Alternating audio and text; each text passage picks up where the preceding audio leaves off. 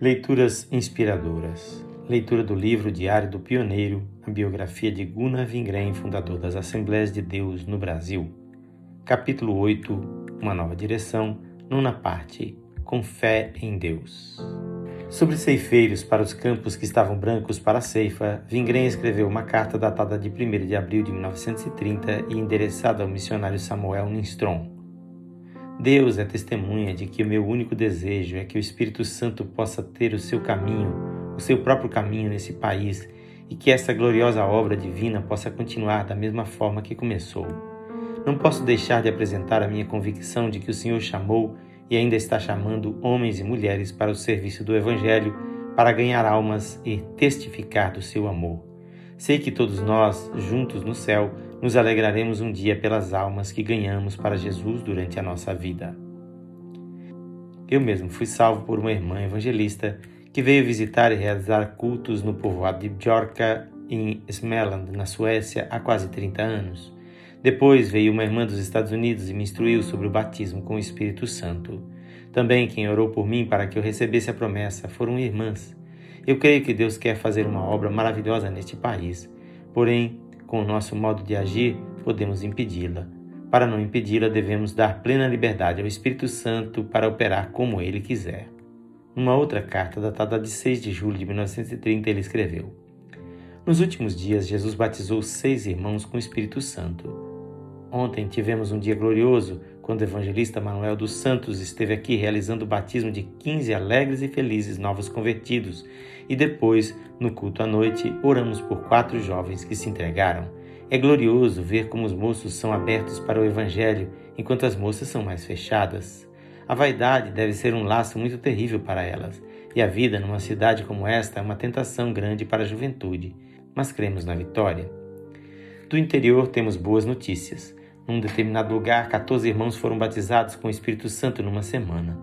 Um evangelista conta que Deus tem aberto os corações para a verdade do batismo com o Espírito Santo. Várias igrejas denominacionais, em sua maioria, têm aceitado esta verdade. Um dos evangelistas foi batizado com o Espírito Santo enquanto estava pregando, e o povo viu línguas de fogo sobre sua cabeça. Num outro lugar, alguns crentes que iam a caminho do culto viram um sinal do céu e o poder de Deus caiu sobre eles.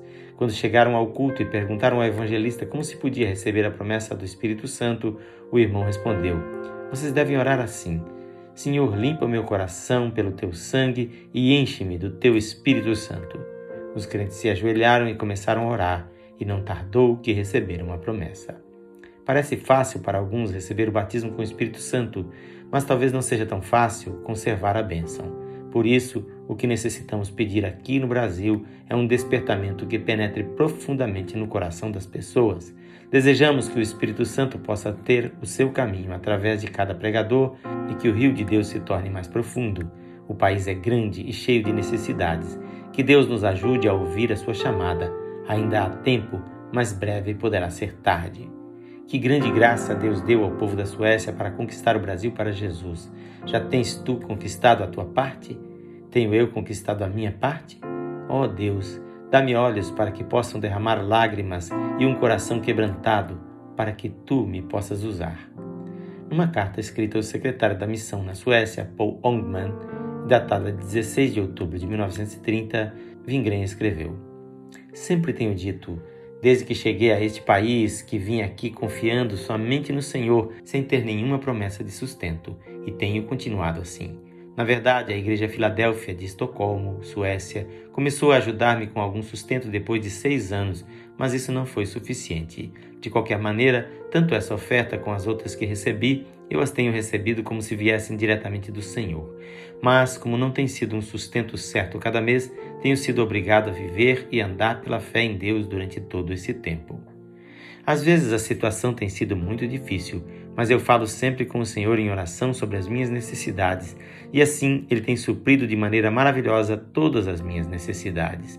E por ter aprendido a me adaptar às necessidades, tudo tem andado muito bem até agora. Toda a glória seja dada a Jesus. Também quero dizer que possuo uma boa consciência sobre todo o dinheiro recebido para a obra de Deus aqui no Brasil. Eu o tenho usado da melhor maneira possível para o trabalho e não me preocupo de nenhuma forma que alguém pense que o aproveitei para meus próprios interesses ou para juntar alguma coisa para mim mesmo. Antes, minha preocupação tem sido entregar-me inteiramente à obra do Senhor, com tudo que sou e que possuo. Também tenho vivido o mais possível negando-me a mim mesmo para fazer tudo por Jesus e por este país. Os missionários, os brasileiros e a minha própria família são testemunhas de que isto é verdade. Entretanto, considero-me como um servo inútil. Tudo tem sido a graça de Deus. Desejava ter sido mais fiel ao Senhor. Em tudo devo louvá-lo pela sua bondade para comigo. Numa outra carta, Vingrem escreve: Muita alegria tem aqueles que temem o nome do Senhor. Estou alegre por ser feliz e por poder alegrar-me em Deus. Tudo é somente fruto da graça. O Senhor continua salvando pecadores, batizando com o Espírito Santo e curando os enfermos entre nós. Glória a Jesus. É glorioso ver como Deus abre uma porta após outra para o Evangelho. Há pouco tempo, uma pessoa viajou daqui para o estado de Santa Catarina a fim de testificar aos parentes. Várias pessoas ali já se entregaram a Cristo e muitos estão interessados. No domingo passado, batizei 27 pessoas nas águas do oceano. A multidão foi marchando até a beira do mar numa grande coluna e foi motivo de muita inspiração vê-los, todos louvando a Jesus. No mesmo dia, os católicos fizeram uma grande procissão na cidade para inaugurar um ídolo seu chamado a Padroeira do Brasil. Esse ídolo tem muitas variações que os católicos têm sobre a Virgem Maria e, nesse caso, ele se chama Aparecida. Esse nome vem da lenda de que um pescador achou essa estátua sem cabeça num rio quando estava pescando. Depois encontraram a cabeça.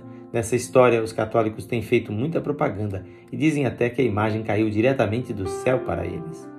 Entretanto, Deus continua sua própria obra. Na escola dominical, um menino recebeu a promessa, e de noite oramos por seis pecadores que aceitaram a Cristo.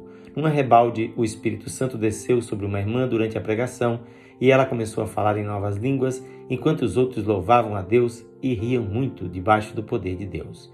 Que privilégio assistir a um culto assim e sentir aquela gloriosa corrente passando por nossa alma. Ali cantamos verdadeiramente sobre a salvação.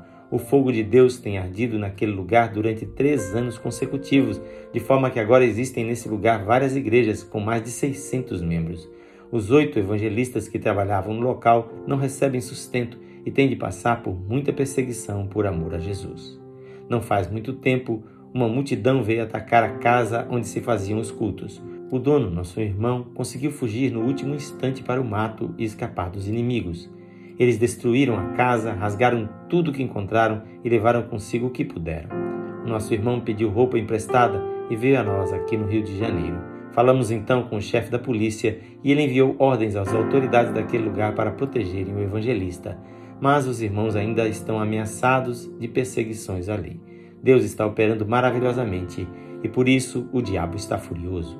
Também em Petrópolis, perto do Rio de Janeiro, existem perseguições. Uma multidão veio e acabou com o culto. Porém, Deus guardou o evangelista de forma que não lhe fizeram nada. Os líderes dessa perseguição foram depois levados para a prisão. Um irmão aqui na igreja foi nesses dias curado de câncer no estômago. A nossa pequena filha, que pensávamos que fosse morrer, foi curada e no interior muita gente tem sido curada de febres terríveis. O inimigo está furioso e eu tenho corrido perigo de vida várias vezes, mas o Senhor tem me guardado de tudo até agora. Ele também me guardará e me conservará para o seu reino celestial. Aleluia. Com esta carta, Gunnar Wingren terminou o ano de 1930 dando graças ao Senhor pelas vitórias alcançadas. Na próxima leitura, iniciaremos o capítulo 9 deste livro quem faz a leitura é seu amigo, pastor Edson Grando. Que o Senhor Jesus abençoe com paz e alegria o seu coração.